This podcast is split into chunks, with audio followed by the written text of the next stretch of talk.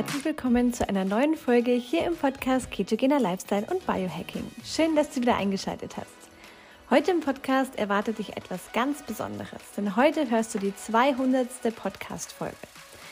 Wir sind sehr stolz und glücklich darüber, welch tolles Feedback uns täglich erreicht und haben uns hierfür ein Special überlegt. Ein XXL QA mit Florence und Andy mit all euren Fragen rund ums Thema Keto. Ganz viel Spaß beim Zuhören!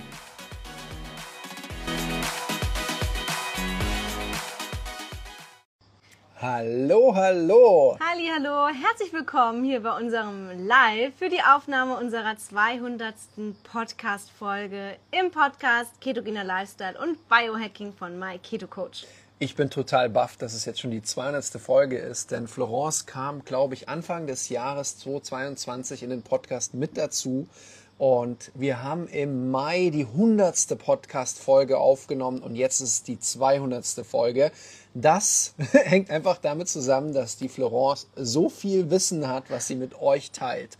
Wo ich eine Woche, ähm, einmal in der Woche eine Podcast-Folge rausbringe, bringt sie zwei extra raus. Ja? Genau, insgesamt haben wir jetzt drei die Woche, was richtig, richtig klasse ist, weil so gehen einem wirklich nie die Themen aus, an was man hören kann. Und das sind auch wirklich super, super spannende Themen.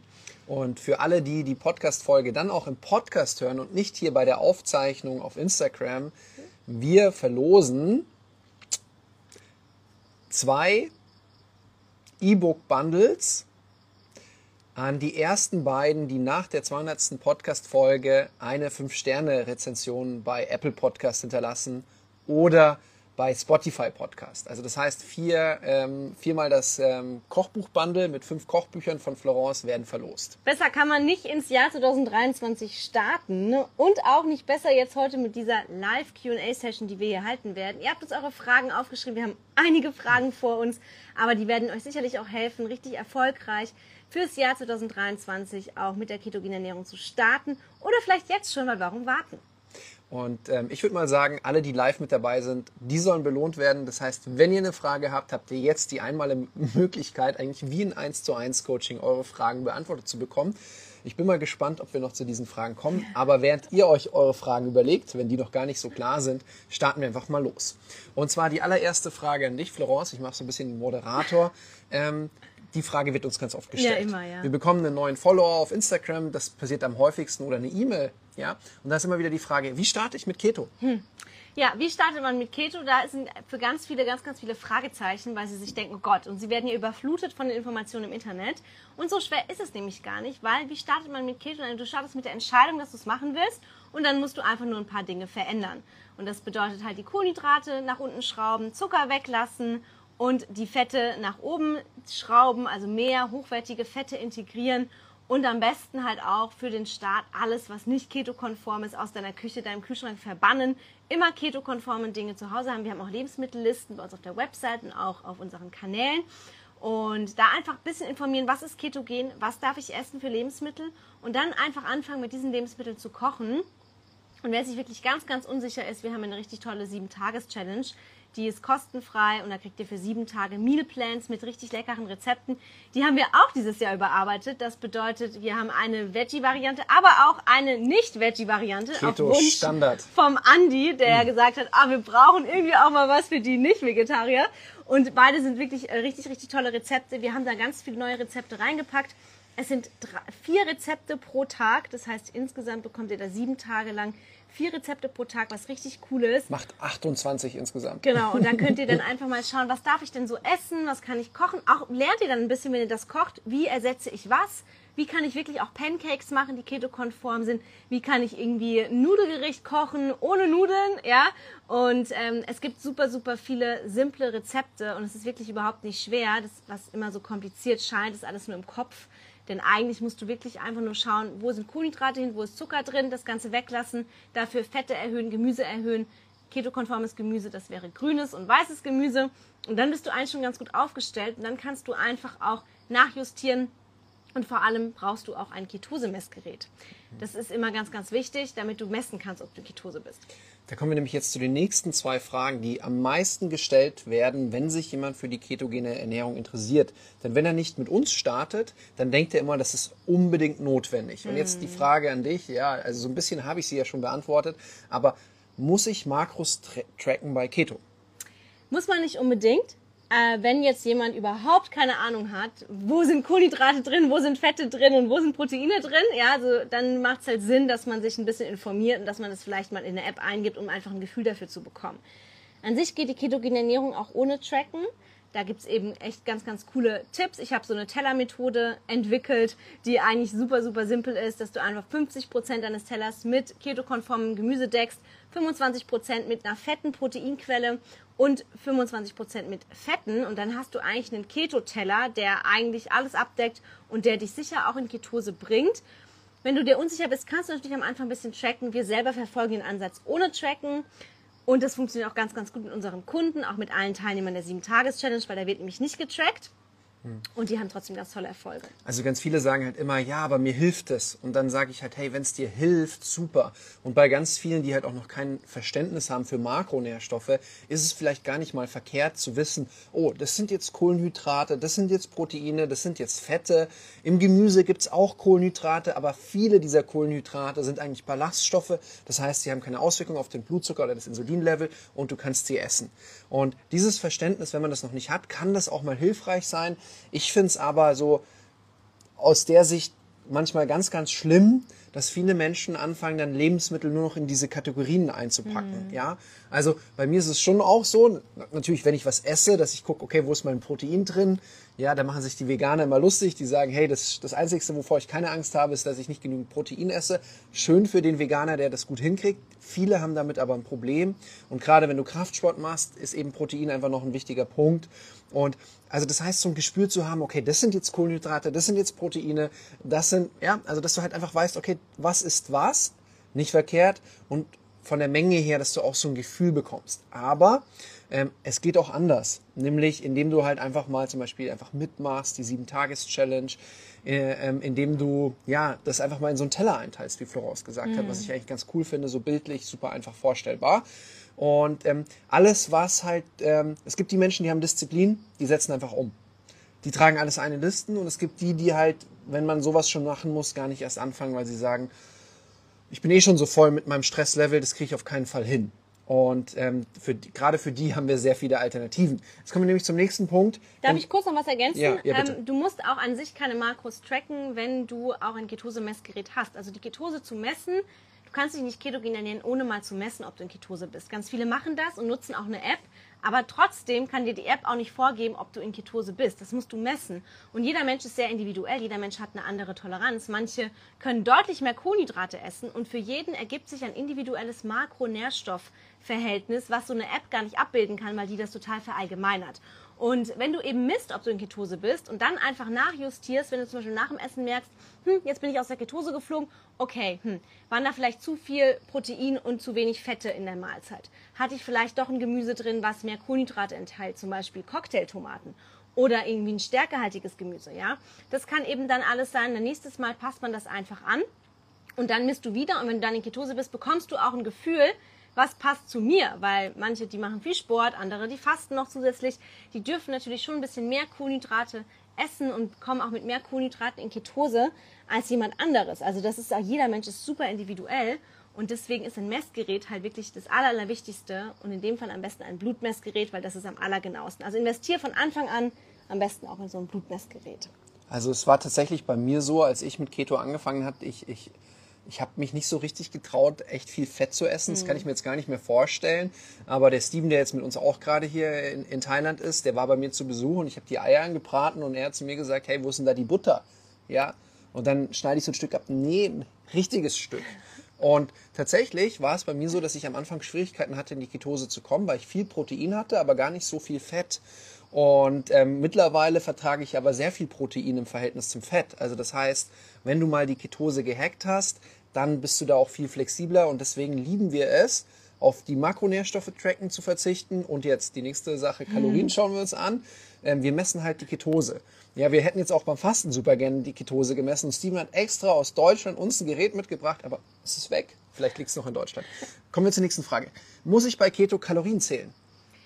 Auch da ist es ähnlich. Also ähm, Kalorien zählen musst du bei ketogener Ernährung nicht unbedingt. Es ist ganz, ganz spannend, dass auch super viele einfach mehr essen bei der ketogenen Ernährung, weil natürlich Fette natürlicherweise mehr Kalorien haben als Kohlenhydrate und Proteine und sie nehmen aber trotzdem ab. Und das ist eben einfach so was, Kalorien alleine sind nicht entscheidend, ob du zu oder abnimmst. Dieses Thema, du musst mehr, äh, du musst weniger essen, als du verbrauchst und dann nimmst du ab das mag nur bedingt stimmen, denn tatsächlich ist es auch ganz, ganz wichtig, wie verhält sich dein Blutzucker und dein Insulinspiegel bei der ganzen Sache.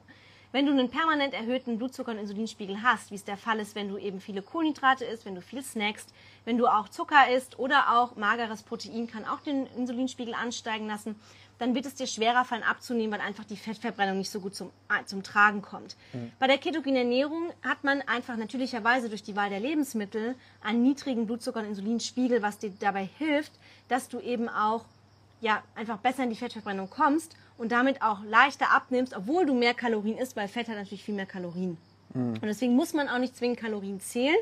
Natürlich kann es Sinn machen, wenn du jetzt zum Beispiel auch das Ziel hast, mit ketogener Ernährung zuzunehmen, dass du ein bisschen schaust, dass du da wirklich auch nicht zu wenig Kalorien zu dir nimmst. Aber an sich musst du keine Kalorien zählen. Das ist meine Einsicht. So, von der lieben Jessica haben wir jetzt die Frage, wie kann ich denn für mich berechnen, wie viel Fett ich essen darf? Ich glaube, ich nehme noch zu wenig Fett. Also da antworte ich einfach mal drauf. Du brauchst es nicht messen, sondern wenn du schon glaubst, du isst zu wenig Fett, dann bin ich mir ganz sicher, du isst zu wenig Fett. Und probier doch einfach mal aus, was passiert, wenn du mehr Fett isst, denn wahrscheinlich bekommst du einen Energieschub, einen Ketose-Boost.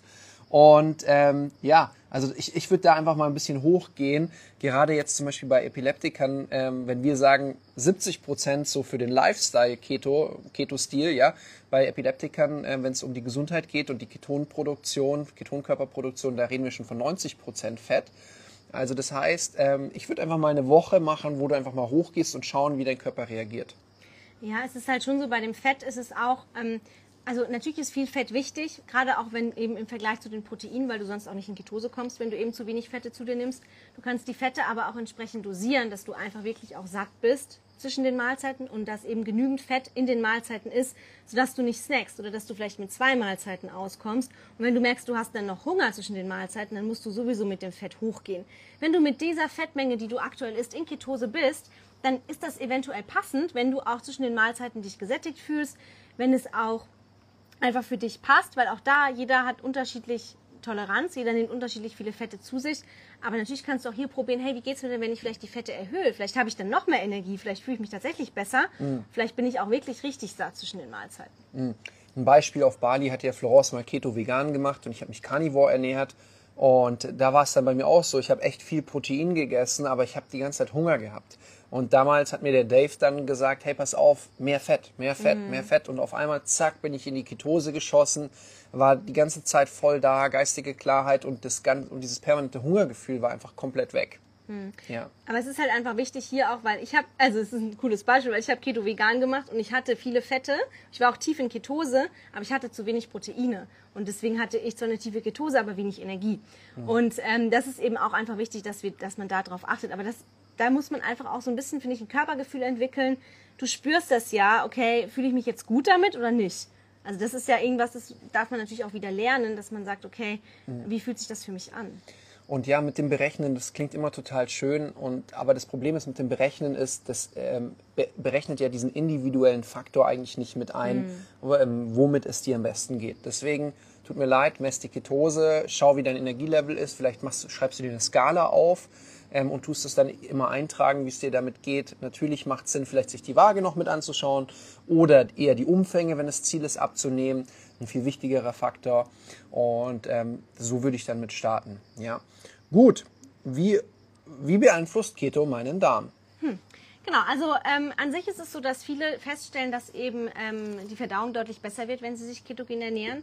Also es ist ja schon so, unser Darm ist ja auch sehr empfindlich, was Entzündungen angeht. Und die ketogene Ernährung ist eine antientzündliche Ernährung, also auch Ketonkörper wirken antientzündlich, weshalb eben der Darm davon profitiert. Viele entzündliche Darmkrankheiten wie Morbus Crohn oder solche Sachen werden auch deutlich besser durch die ketogene Ernährung. Also es ist schon so, dass wir da eine Besserung feststellen. Manche haben aber auch mit Verstopfung zu kämpfen, wenn sie sich ketogen ernähren. Und da liegt es eben oft daran, dass zu wenig Gemüse gegessen wird, aus Angst, weil, es zu viele Kohlenhydrate hat, dass zu wenig Wasser getrunken wird, wo wir ja mehr Wasser benötigen, wenn wir uns ketogen ernähren und eben auch viel mehr Wasser ausscheiden. Deswegen müssen wir da mehr Flüssigkeit nachliefern. Und alles Wasser der Welt nützt uns nicht, wenn wir nicht genügend Elektrolyte und Mineralien zu uns nehmen. Die sind auch ganz, ganz wichtig. Also es sind oft diese drei Aspekte, wo wir feststellen, okay, da ist nicht genug davon da. Und dann kann das eben auch zum Beispiel zu Verstopfung führen. Hm. Ja. Also ich bin jetzt überhaupt nicht der Gemüsehasser oder sowas. Ja, also ich esse auch echt viel Gemüse. Aber wenn ihr euch Florence ihren Teller anschaut, dann fragt ihr euch echt, ist das Keto? Das kann ja gar nicht sein. Ist ja alles grün, ja, und alles Gemüse. Ähm, also das heißt, ähm, es geht viel mehr Gemüse auch als du denkst, aber am besten halt grünes Gemüse, weißes Gemüse. Nee, also je, je roter es wird in der Regel, je bunter, ja. je bunter ähm, desto, desto mehr Kohlenhydrate enthält es. Mhm. Ja. Gehen wir zur nächsten Frage. Ja. Wie oft darf ich fasten? Also an sich darfst du alles. Es ist halt so, man darf so machen, wie man möchte. Ähm, es macht an sich nicht Sinn, jeden Tag zu fasten. Also viele haben so dieses Intervallfasten. Ab und zu sollte man auch essen, ja. ja. Aber viele haben so dieses 16 zu 8 etabliert und machen das permanent über Jahre hinweg. Das macht einfach keinen Sinn. Also Fasten ist keine Gewohnheit. Fasten ist ein Tool, was du eben gezielt einsetzen solltest. Und Fasten hat die Intention, auch den Körper ein bisschen herauszufordern. Ja, deswegen ist es so, jeden Tag zu fasten, das ist ab, einer gewissen, ab einem gewissen Punkt kontraproduktiv, weil du nicht mehr den Effekt hast vom Fasten. Also unser Körper, der passt sich immer an, unser Körper gewöhnt sich an alles und er gewöhnt sich auch ans Fasten. Und wenn wir jetzt jeden Tag 16, 8 Intervallfasten machen, dann haben wir nicht mehr den Effekt. Und dann kann man es eigentlich auch lassen. Deswegen macht es halt einfach Sinn, dass man auch mal Tage integriert, in denen man nicht fastet, also in denen man eben drei Mahlzeiten zu sich nimmt.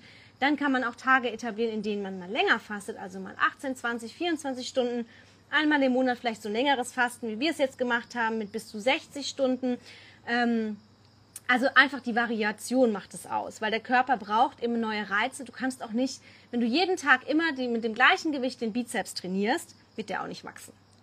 Ja, gut, man kann ja nachts regenerieren. Nein, ja, aber, aber es wäre natürlich viel smarter zu sagen, du baust zumindest einen Tag Regeneration ein.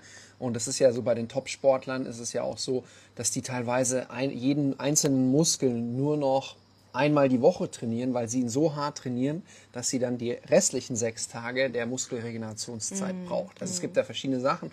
Aber auch da im Sport macht es wieder Sinn zu variieren. Und das ist so das Allerwichtigste. Unser Körper passt sich an an unterschiedliche Reize. Und wenn wir ihn unterschiedlich formen, auch äh, fordern, auch gerade beim Fasten, dann haben wir den größten Effekt. Also dein Leben lang 16-8 fasten hat nicht so einen großen Effekt wie auch mal nicht zu fasten oder eine andere Fastenform zu wählen. Mhm. Ein ganz cooler Indikator, wie du eigentlich feststellen kannst, ob das mit dem Fasten ein bisschen zu viel ist, gerade mit dem Intervallfasten, ist, wenn du einfach keinen Hunger mehr hast während dieser Fastenzeit. Also eigentlich ist es schon okay, dass man ein bisschen Hunger hat. Wenn du eben gar kein Hungergefühl mehr hast, dann solltest du dir überlegen, vielleicht mache ich jetzt mal ähm, eine Fastenpause. Kannst du das noch ein bisschen genauer erklären? Weil an sich finde ich ja das Geniale, dass wenn du fastest und dann in Ketose kommst, dann ist es ja so, dass, dass ich dann sage, wow, eigentlich kann ich jetzt weitermachen. Ich habe ja eigentlich keinen richtigen Hunger mehr. Ja, also das ist aber ab einem gewissen Punkt. Mhm. Also es ist ja so, du, du hast ja schon, auch wenn du anfängst zu fasten, dann hat man ja schon immer noch ein bisschen Hunger. Also gerade wenn man jetzt länger fastet. Also sowas zumindest bei mir, ähm, dass man also einfach ich könnte ein bisschen immer Hunger essen, ja. ja. Ja, aber es ist halt einfach so, wenn du halt einfach morgens aufwachst und du hast wirklich diese ganzen 16 Stunden, die du jeden Tag fastest, eigentlich gar keinen Hunger, auch nicht am Anfang, dann ist es eigentlich so ein Zeichen, okay, dass es halt den Körper nicht mehr reizt in dem Moment. Ja, es ist halt einfach eine Gewöhnung da. Das ist ja genau der gleiche Punkt, dass eben Leute, die einfach kein Hungergefühl mehr haben, dass das auch ein Indikator dafür sein kann, dass sie zu wenig essen, mhm. weil sich natürlich auch die Sättigungs- und Hungerhormone entsprechend nach unten regulieren. Und ähm, das ist einfach auch so ein bisschen so ein Indikator. Also wenn es dir mega leicht fällt, 16 Stunden zu fasten, dann ist dann dieser, dieser Stressor, dieser Reiz in dem Fall nicht mehr da. Hm, okay. Ähm, ich habe Hashimoto. Darf ich Keto machen? Also bei Hashimoto ist es so, ähm, das muss man auch irgendwie ausprobieren. Manche Leute, die fahren sehr gut damit. Also manche haben Hashimoto, machen ketogene Ernährung, das tut ihnen sehr gut. An sich ist die Ketose auch nichts Schlechtes bei Hashimoto. Also das heißt, sie profitieren eigentlich von, von den Ketonkörpern, die durch die also die halt gebildet werden, wenn du halt das Fett verbrennst. Und die Ketonkörper sind antientzündlich und bei Hashimoto macht das natürlich super viel Sinn, genau. dass wir weniger Entzündungen haben. Jetzt aber genau. aufgepasst, aber. Genau. Aber es ist halt so, ähm, dass natürlich bestimmte Lebensmittel, ähm, die wir in der ketogenen Ernährung konsumieren, also auch vor allem dann viele ähm, Milchprodukte oder so etwas, nicht so, nicht, so, nicht so gut sind für Hashimoto. Aber vor allem der größere Aspekt ist halt, dass dann, wenn noch zusätzlich zum Beispiel zu wenig gegessen wird oder extrem gefastet wird, weil wenn jemand Hashimoto hat oder generell mit der Schilddrüse Themen ist, oft reagiert sie sehr sensibel auf Stress. Das heißt, alles, was in irgendeiner Form den Körper zu sehr stresst, wäre kontraproduktiv. Und in dem Fall ist es dann einfach wieder die Kombination, dass man sagt, okay, man fastet noch zusätzlich 16, 18 Stunden, wenn man Hashimoto hat und man isst vielleicht auch nicht ausreichend. Ähm, dann ist es so, dass eben da es dann zu einer Stressreaktion kommen kann und genauso profitiert die Schilddrüse halt auch von gezielt langkettigen Kohlenhydraten, weil eben bestimmte Schilddrüsenhormone auch tatsächlich Kohlenhydrate und Insulin benötigen und deswegen an sich macht es Sinn, dort eine eher Low-Carb-Ernährung anzustreben, mit eben äh, gezielt langkettigen Kohlenhydraten, anti-entzündlichen Kohlenhydraten einzubauen, genau einmal am Tag. Mittags und, oder abends am besten. Genau. Und ja. eben eventuell mit exogenen Ketonen zu ergänzen. Genau. Also durch die exogenen Ketone hast du die Vorteile der Ketose, ohne die Nachteile, dass du dich ketogen ernähren musst, wo du einfach extrem fettreich isst und die Kohlenhydrate halt nicht reinpassen. Und damit fahren eigentlich die meisten Menschen, die wir betreuen, am aller, allerbesten. Ähm, ab und zu kommen natürlich Menschen zu uns, neue Follower, wir sprechen mit denen und sie sagen, hey, seitdem ich Keto mache, geht es mir viel besser, mit, obwohl ich Schilddrüsenprobleme habe. Da kann man halt einfach mal das Ganze nochmal überprüfen lassen und wenn wirklich alles passt mit der Schilddrüse, alles überprüft wird, Blutbild passt, Ultraschall etc., hey, dann profitierst du so viel mehr von den antientzündlichen Wirkungen oder halt, ja. Das große Problem ist halt meistens, die Menschen machen Keto, um abzunehmen. Mhm. Und sie starten meistens dann äh, mit der ketogenen Ernährung und einem Kaloriendefizit, zählen eben noch Kalorien und schauen, dass sie weniger essen. Und ähm, bekommen dann auch noch Lust auf Fasten, weil damit geht es ja noch schneller. Das ist so dieses zu sagen, hey, diese Übermotivation, die ja eigentlich nicht schlecht ist, aber wenn dein Körper gerade eigentlich mehr Entspannung braucht oder Stabilität, würde ich mal sagen, also das heißt nicht zu viel Veränderung, dass er sich, also dem würde ich eher dann in so einem, wenn er schon ein Problem hat, eine Autoimmunerkrankung auch einfach Zeit geben, sich anzupassen an die ganzen Sachen. Also ja. Genau. Okay. Wie lange dauert es, bis man mit Keto eine Insulinresistenz umkehrt? Hm, gute Frage. Also, Insulinresistenz ist ja eine Vorstufe von Diabetes Typ 2 und Insulinresistenz ist einfach dann da, wenn eben zu viel Insulin im System ist, sodass die Zelle in einem gewissen Punkt resistent wird gegen das Insulin und wir haben dann einfach viel zu viel Insulin im Körper. Und ähm, ketogene Ernährung ist ja eine Ernährungsform, wo die Insulin, ähm, wo de, der, der, Insulinanteil sehr niedrig ist. Also wir haben ja eine sehr geringe Insulinausschüttung, wenn wir uns ketogen ernähren, weil auch der Blutzuckerspiegel eben nicht so stark ansteigt. Insulin wird immer dann ausgeschüttet, wenn eben der Blutzuckerspiegel ansteigt, um den Blutzuckerspiegel zu senken. Insulin ist das Hormon, das dabei hilft, dass die Nährstoffe und die ganzen ähm, Dinge eben eingelagert werden in den Zellen, dass sie eben dahin kommen, wo sie hingehören. Wenn wir jetzt aber permanent essen oder viel snacken oder auch sehr viele Kohlenhydrate essen, dann wird ja permanent Insulin ausgeschüttet und das kann irgendwann dann zu einer Insulinresistenz eben führen. Also es gibt noch viel, viel mehr Gründe für eine Insulinresistenz, aber was, was wir halt erleben, häufig, am häufigsten ist es eben Stress oder halt ähm, Kohlenhydratmissbrauch, würde ich sagen, ähm, oder halt extrem zuckerhaltige Lebensmittel. Ähm, ja, oder auch wenn du sagst, über Alkohol, ähm, Fettleber bilden und solche Sachen. Also ähm, der Witz ist der, ähm, man kann es nicht genau sagen, nee. weil Schlaf spielt eine Rolle, ähm, dein Stresslevel spielt eine Rolle. Aber ähm, wir haben sehr viele Fälle, wo wir halt sagen können, die halt sich mit uns auf den Weg gemacht haben und darüber berichten. Und das geht eigentlich so immer so, es sind so circa sechs Monate. Genau. Nur äh, allgemein im Körper gilt auch, dass je länger du dir etwas erarbeitet hast, mhm. auch was mhm. Negatives, ähm, desto länger dauert es oft auch, bis man es einfach wieder los wird. Klar, wenn man jetzt fastet, ketogene Ernährung macht, das sind natürlich äh, eine, eine, eine intensive, ja, das kann ein intensiver Impuls sein, dass in deinem Körper einfach, ja, das wieder austariert wird. Aber ja, die meisten Fälle, die wir kennen, die einfach da einen Hummer-Index messen lassen haben oder andere Blutwerte, die einfach ganz klar für eine Insulinresistenz sprechen, ähm, die wirklich strikt Keto mit Fasten gemacht haben, es waren eigentlich immer so sechs Monate. Oder hast du noch einen anderen Fall? Nee, also im Schnitt sind es immer sechs Monate, wie der Andi halt sagt. Es kommt einfach auch darauf an, wie weit ist das schon fortgeschritten, wie lange hat man sich das quasi angearbeitet und ähm, eben auch, was sind so andere Einflussfaktoren. Also wie hoch ist der Stressfaktor nach wie vor, wie ist der Schlaf, ähm, ist man da konsequent mit dabei. Ähm, also das ist natürlich individuell auch wieder verschieden. Aber sagen wir es mal so, wer eine Insulinresistenz hat, der sollte schon, sage ich mal, sechs Monate Keto machen, mindestens, und dann einfach schauen, wie hat sich der Wert verändert. Also es würde auch mit Low Carb gehen, muss ja. man auch sagen. Low Carb, Intervallfasten, Sport machen. Genau. Es, es, gibt viele Wege, die dorthin führen. Ähm, wahrscheinlich geht sogar, das ist jetzt nichts, worüber wir jetzt groß sprechen, wahrscheinlich würde es vielleicht sogar irgendwie mit einer veganen Ernährung gehen und High Carb. Aber da sehe ich halt das Problem, dass halt durch die Kohlenhydrate tendenziell einfach mehr äh, der Blutzucker in Bewegung kommt und damit eine höhere Insulinantwort da mm. ist. Aber ja, ähm, wir, ich habe sehr viele Veganer, die immer wieder bei mir kommentieren und sagen, ja, das geht auch. Ich so, okay, geht auch. Ja, also es ist halt wieder mal super individuell.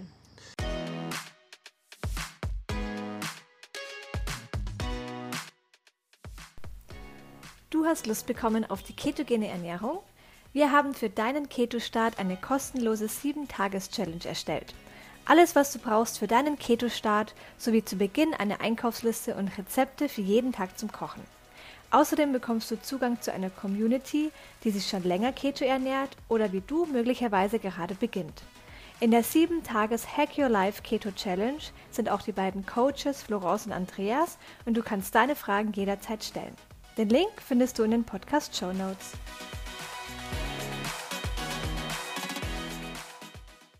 Gut, äh, was mache ich nach einer Weile, äh, wenn ich nicht mehr abnehmen kann, trotz Keto? Mhm.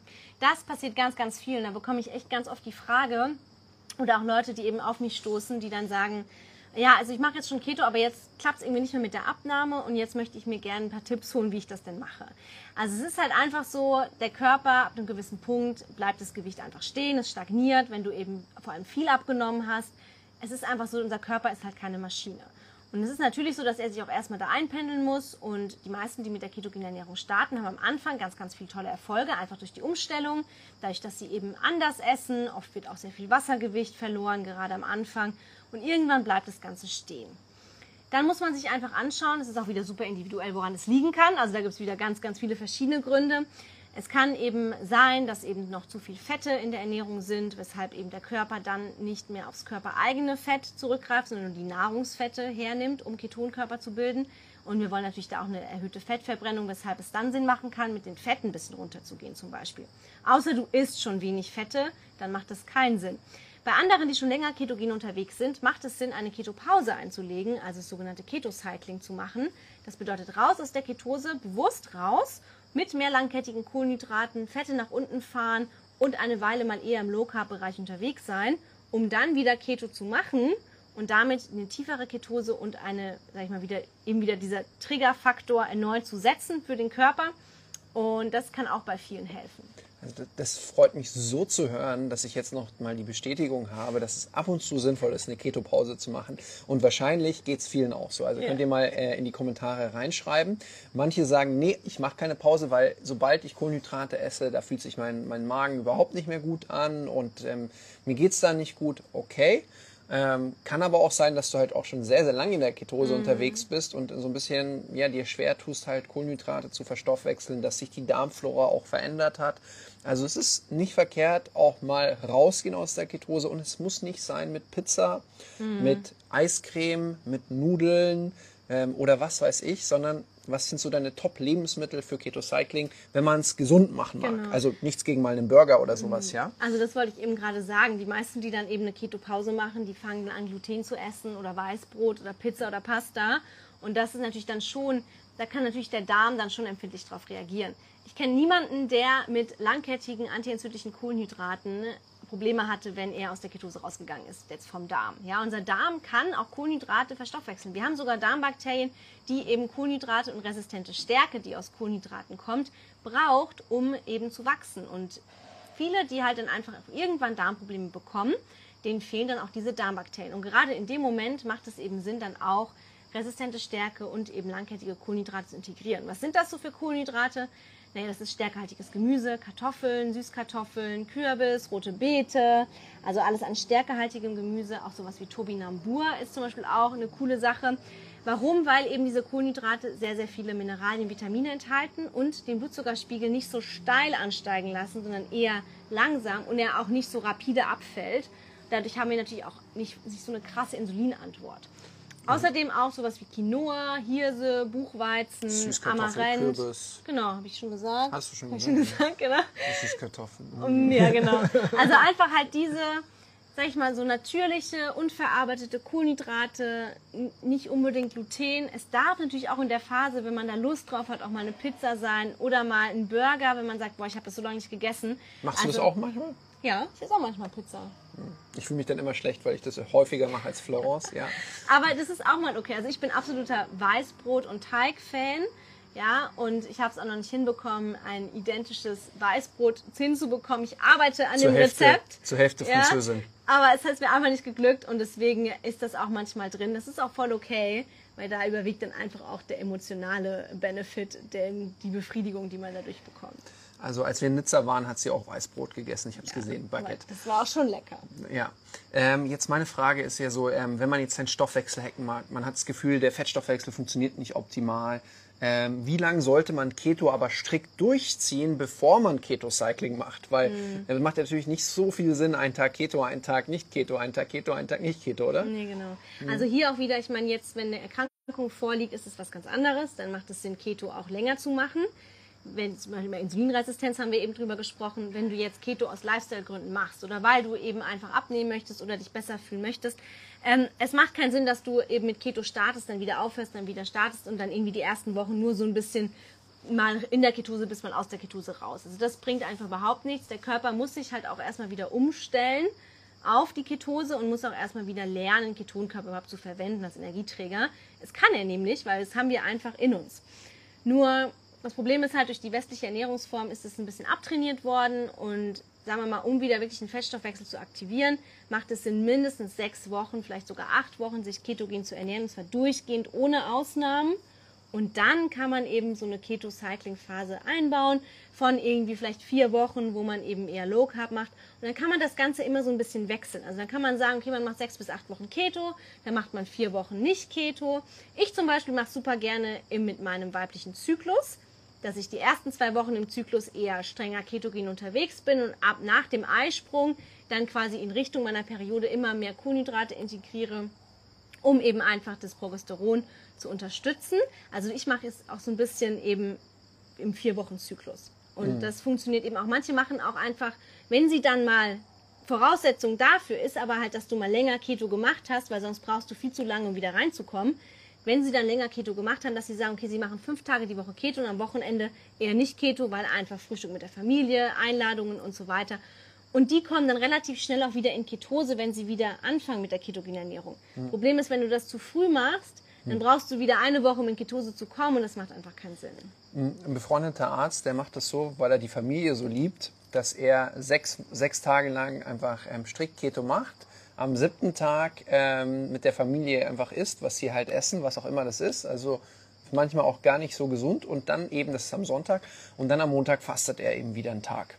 Und ähm, ja, das funktioniert bei ihm eben, eben auch gut, aber er hat halt auch sehr lange ähm, sich strikt Keto ernährt und auch über dieses ganzen Tag Fasten gehen natürlich die, werden die ganzen Kohlenhydratspeicher halt auch wieder ge geleert. Also das ist natürlich auch eine Methode. Ja. Ja, ähm, ja. Ähm, was kann ich gegen Heißhunger bei Keto tun? Hast du eigentlich schon ein bisschen beantwortet, oder? Ja, also mehr Fett. Genau, Heißhunger bei Keto ist halt oft einfach das Problem, dass zu wenig Fette gegessen werden, Generell dass zu wenig. zu wenig gegessen wird, genau.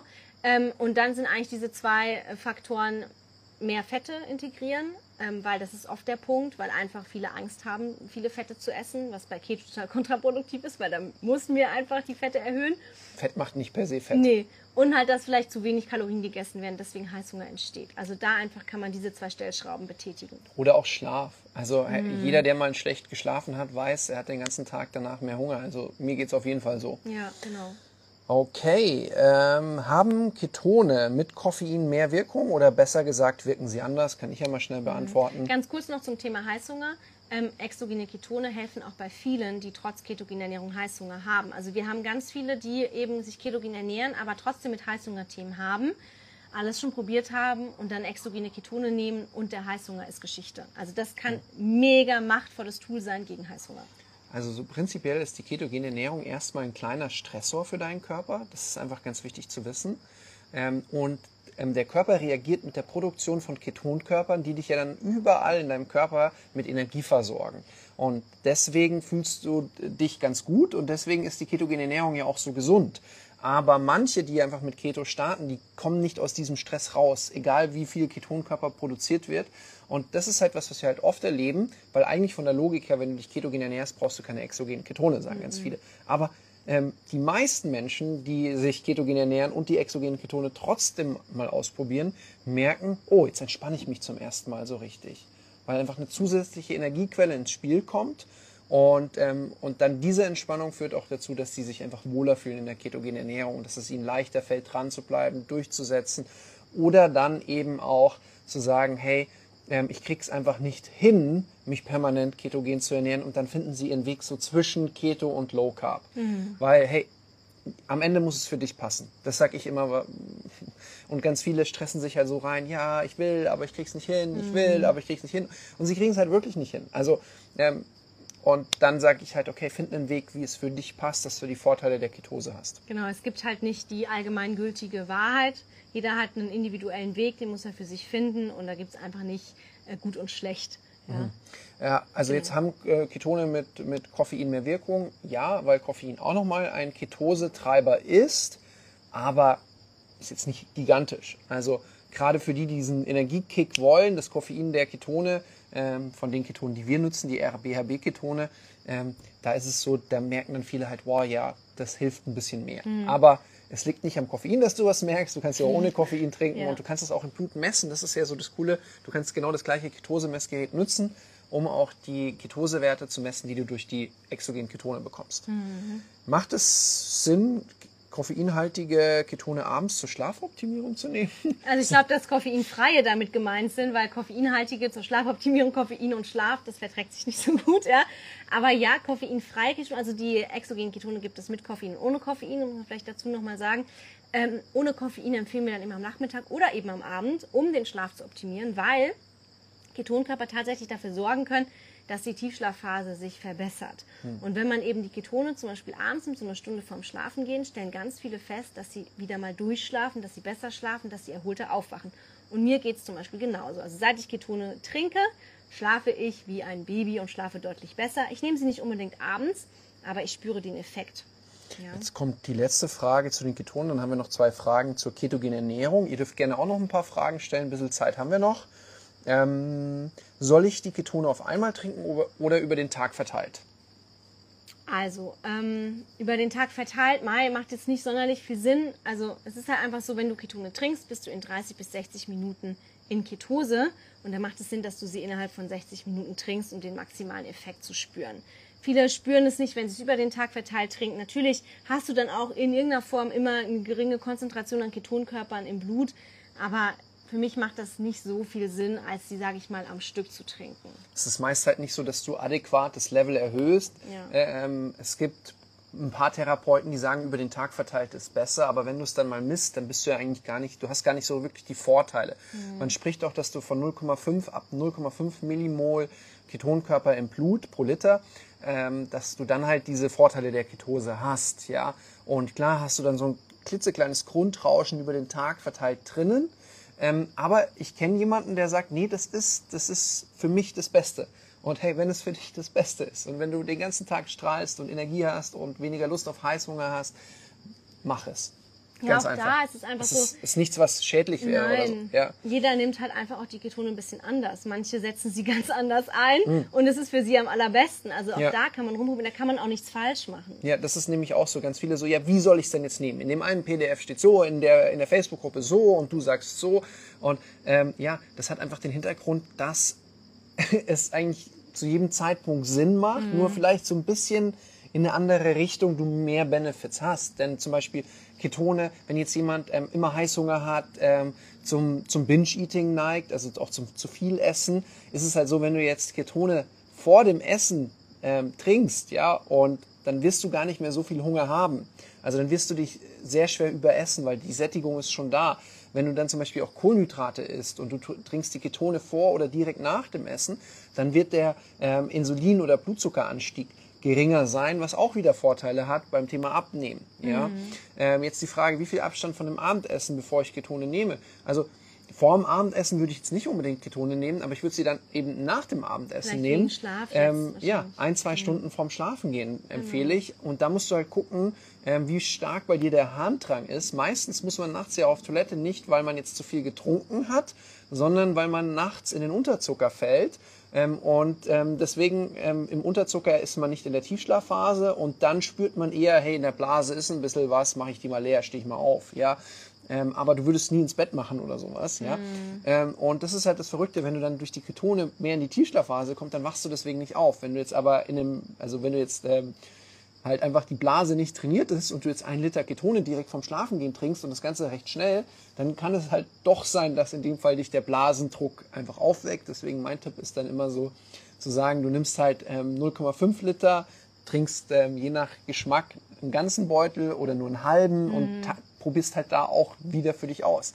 Also ähm, würden wir sagen, es gibt genau diese eine Variante, wie du es richtig machst, würden wir sie euch verraten, aber es gibt halt eigentlich nicht so wirklich, was man falsch machen kann. Sorry. Es gibt halt auch wieder unterschiedliche Menschen und es ist halt so, nicht jeder Mensch ist gleich und deswegen gilt auch nicht jede Empfehlung gleich für jede Person. genau. Kurze Frage noch, kann ich Haferklei bei Keto essen? Okay, also Haferkleie hat an sich äh, recht viele Kohlenhydrate. Also es hat, sind schon 48 Gramm auf 100 Gramm. Ich habe extra nachgeschaut. Ähm, es ist, an, ist nicht ketokonform. Also das muss man einfach dazu sagen. Ähm, es hat natürlich auch eine beachtliche Menge an Ballaststoffen und die muss man ja auch immer wieder abziehen von den Kohlenhydraten. Dennoch hat es viele Kohlenhydrate. Es ist so, ähm, Haferkleie ist sehr, es, es ist keine 100 Gramm Haferkleie auf einmal. Also Nee, du isst eh eine kleine gar Menge nicht, gar nicht ja. machbar. Und auf die Menge, die du dann isst, ist es von den Kohlenhydraten wieder okay. Also wenn du jetzt ein, zwei Teelöffel Haferkleie in dein Müsli mischst, dann macht das jetzt keinen großen Unterschied. Aber keiner schafft 100 Gramm Haferkleie. Das wäre echt ein bisschen abartig. Aber ähm, Sag niemals nee. Ja. ja, ja, wer weiß. Aber an sich ist Haferkleie nicht ketogen, nee. Aber dann ist halt wieder auf die Menge gesehen, passt es dann schon wieder. Wie lange muss ich mich ketogen ernähren, bis ich keto adaptiert bin? Also da haben wir ja vorhin schon drüber gesprochen. Das ist ja das, wo dann wirklich dein Körper auch die Ketose kennt und auch Ketonkörper nutzen kann und eben auch switchen kann zwischen Ketose und Zuckerstoffwechsel. Übrigens auch der Punkt, wo du, wenn du wirklich Ausdauerathlet bist, Wettkämpfe machst, anfängt, dass du so richtig die Vorteile bekommst. Und dann kannst du dir überlegen, läufst du jetzt im Zustand der Ketose los oder nützt du Dual Fuel? Also das heißt, du bist in Ketose, tust aber direkt vor dem Wettkampf zum Beispiel Kohlenhydrate laden, um dann zwei Energieträger in deinem Körper zu haben. Beides geht, auch da wieder ausprobieren. Aber das ist das, wenn jemand sagt, hey, ich mache Keto, um den Ironman zu laufen. Ich mache Keto, um meinen Marathon besser zu laufen. Bei mir ja, ich habe ja meinen Laufrekord ähm, neulich äh, während dem Fasten ähm, einfach ähm, überboten. Ähm, also es ist schon faszinierend. Der Zustand der Ketose ist ein sehr, sehr geiler Zustand, weil du halt einfach die Energieversorgung aus dem Fett hast. Und Fett, da haben wir halt viel größere, einen größeren Tank, egal wie niedrig dein Körperfett ist im Vergleich zu unseren Kohlenhydratspeichern. Okay, also wie lange braucht man da? Ja, Zwei, drei, vier, fünf, sechs, manchmal ein Jahr. Genau, also das schon, ja. Bekomme ich einen Jojo-Effekt durch die ketogene Ernährung oder die exogenen Ketone? Das ist unsere letzte Frage, die wir notiert haben. Solltet ihr noch eine haben, dann schnappen wir uns die noch. An sich nicht, nein. Ähm, außer du fängst, äh, du hast Keto gemacht und fängst dann an, wieder komplett äh, schlechte Sachen zu essen, also wirklich einfach sehr, sehr ungesund zu essen, viel Fastfood und so weiter. An sich kannst du keinen Jojo-Effekt bekommen durch die ketogene. Es ist auch so, Jojo-Effekte entstehen immer mit Diäten. Ketogene Ernährung ist für uns keine Diät, es ist eher ein Lifestyle. Und Diäten sind immer etwas, was kurzfristig gedacht ist. Jojo-Effekt entsteht eben immer, wenn man auch zu wenig isst über einen zu langen Zeitraum. Das bedeutet, wenn man lange im Kaloriendefizit gegessen hat und dann wieder anfängt, mehr zu essen. Das kann dir bei der ketogenen Ernährung an sich nicht passieren, weil wir ja auch, also weil du ja auch in erster Linie oft auch mehr Kalorien zu dir nehmen kannst, eben aufgrund der Lebensmittelwahl. Und dann natürlich der Jojo-Effekt in dem Fall ausbleibt. Und auch exogene Ketone, wenn du dann aufhörst, die zu nehmen, weil du gerade sagst, du machst eine Pause, da entsteht kein Jojo-Effekt. Exogene Ketone sind jetzt ja auch keine Abnehmpille oder es ist ja auch kein Mahlzeitenersatz. Ja. Also ich würde das einfach nochmal auf meine Art und Weise erklären. Du hast total recht, aber einfach nochmal einen anderen Blickwinkel reinbringen. Ähm, wenn du dich ketogen ernährst, dann musst du nicht dich perma, also du kannst das auch nur eine Phase machen, um deinen Stoffwechsel zu hacken. Das funktioniert tatsächlich. Ähm, was aber halt einfach doof ist, ist, wenn du ähm, Keto machst ähm, und mit dem einzigsten Ziel abzunehmen. Dass du sagst, okay, ähm, ich, ich möchte abnehmen, sechs Kilo fürs Hochzeitskleid, ähm, ja, oder der Mann für den Anzug, zack, bumm, geschafft und dann zack, mache ich wieder alles wieder vor. Aber also ich finde es, ich, ich kenne wenige Menschen, die das auch so praktizieren, weil wenn du einfach auch dich ketogen ernährt hast, danach kannst du eigentlich fast keine Cola mehr trinken, weil die schmeckt ja abartig süß. Also wie geht denn das? Da muss ganz viel Whisky rein, dann geht's natürlich wieder, was natürlich dann auch andere Extrem ist. Also ähm, ich würde einfach nur, wenn du sagst, okay, du machst Keto, um deinen Stoffwechsel zu hacken, ich würde mir überlegen, wie du nach der ketogenen Ernährung weitermachen willst. Weil wenn du nach der ketogenen Ernährung weitermachen möchtest, mit Low Carb orientiert, mit ab und zu Ausnahmen, was auch immer das sein mag, Wichtig ist halt für mich jetzt, es gibt halt einfach, es gibt keine wirklich schlechten Lebensmittel. Punkt. Aber es gibt halt Lebensmittel, die sehr weit weg von der Natur sind und die halt auch in irgendeiner Form giftig sind. Ja, also halt im, im Alkohol, das ist halt, das macht was, das ist wie Nervengift. Ja, das, das muss man halt einfach wissen. Punkt. Ähm, und ich zum Beispiel, ich trinke gerne mal einen Wein oder ein Bier. Nur halt da einfach den Tipp, macht es halt nicht mehrere Tage nacheinander. Das ist so, so wenn, wenn wir bei Florence, ihrer Family sind, ich erzähle es immer wieder, ähm, das ist eine Weingegend, da gibt's tollen Wein und wenn der mir so direkt angeboten wird und vor der Nase steht, bumm, ja, und ähm, dann nicht so, ja, schmeckt. Nächster Tag, ja, schmeckt. Dritter Tag, ja, schmeckt. Und am vierten Tag, wenn wir gar nicht mehr dort sind, merke ich, wir haben gar keinen Wein zu Hause, aber irgendwie, jetzt hätte ich schon Lust. Jetzt hätte ich schon Lust. Und hätte ich jetzt ähm, eben einen, einen Wein zu Hause, würde ich ihn wahrscheinlich aufmachen. Und das Verrückte ist, so geht's mir auch mit Kohlenhydraten. Wenn ich drei Tage nacheinander äh, Kohlenhydrate esse, am vierten Tag will ich sie. Wenn ich aber mal eine Ausnahme mache, mal Kohlenhydrate esse, mal den Burger esse, dann kann ich am nächsten Tag oder dann habe ich manchmal sogar das Bedürfnis mittlerweile zu sagen, oh, jetzt habe ich aber Lust zu fasten. Oh, jetzt mag ich aber wirklich nur Eier essen. Ja, ähm, und dann, weil dann spüre ich ja auch wieder den Energieboost, wenn der Körper wieder umschaltet auf eben Fettverbrennung, dann bin ich emotional stabiler, ähm, dann merke ich, oh ja, die geistige Klarheit ist wieder da. Also wer mal längere Zeit keine Kohlenhydrate gegessen hat, der merkt schon, dass im Oberstübchen ähm, viele Sachen besser funktionieren. Ja, es ist auch so von einmal Kohlenhydraten, einmal Fastfood essen, wirst du auch keinen Jojo-Effekt erleben. Also es ist auch so, viele denken, dass, oh, Hilfe, ich habe jetzt einen Tag über die Stränge geschlagen, jetzt habe ich bestimmt total zugenommen und dann stellen sie am nächsten Tag auf die Waage und ja, sie haben zugenommen, aber halt Wasser, weil natürlich Kohlenhydrate Wasser einlagern. Also du wirst von einmal Pizza essen nicht einen Jojo-Effekt erleben. Wie der Andi sagt, es kommt eben einfach drauf an, wie oft machst du das, fängst du dann wieder an, das regelmäßig jeden Tag zu essen. Ähm, ketogene Ernährung ist für mich und ich glaube für dich auch einfach ein Tool, um langfristig neue Gewohnheiten zu etablieren. Und wir praktizieren auch nicht Keto das ganze Jahr über. Wir haben auch Phasen, in denen wir eher Low Carb unterwegs sind. Aber wir haben für uns einen Lifestyle gefunden, wo wir eben die Ketose nutzen, wo wir eben auch die ketogene Ernährung nutzen. Aber es gibt eben auch Ausnahmen, es gibt Phasen, wo wir eher weniger ketogen unterwegs sind. Trotzdem immer einen Blick drauf haben, okay, die Balance muss einfach passen. Und das manchmal auch nicht nur aus gesundheitlichen Gründen, dass wir halt nicht nur Keto machen, sondern halt einfach, weil das Leben so viel zu bieten hat. Und Gott sei Dank sind wir gesund, haben gerade nichts. Es gab auch andere Phasen in meinem Leben, wo ich lauter gesundheitliche Themen hatte. In, in ein, zwei Phasen hätte ich da die ketogene Ernährung gekannt, hätte sie mir bestimmt geholfen. Das ist jetzt was, was ich wirklich sagen kann. Ähm, aber ähm, ja, finde deinen Weg. Kurz noch, exogene Ketone und Jojo haben wir jetzt ja nicht beantwortet. Ähm, die exogenen Ketone sind kein Abnehmprodukt. das ist mal ganz wichtig zu sehen. Wenn du natürlich exogene Ketone äh, trinkst und nichts mehr isst und halt auch wieder irgendeinen Blödsinn machst, eine Diät, dann hat das nichts mit den Ketonen zu tun, sondern was du sonst machst.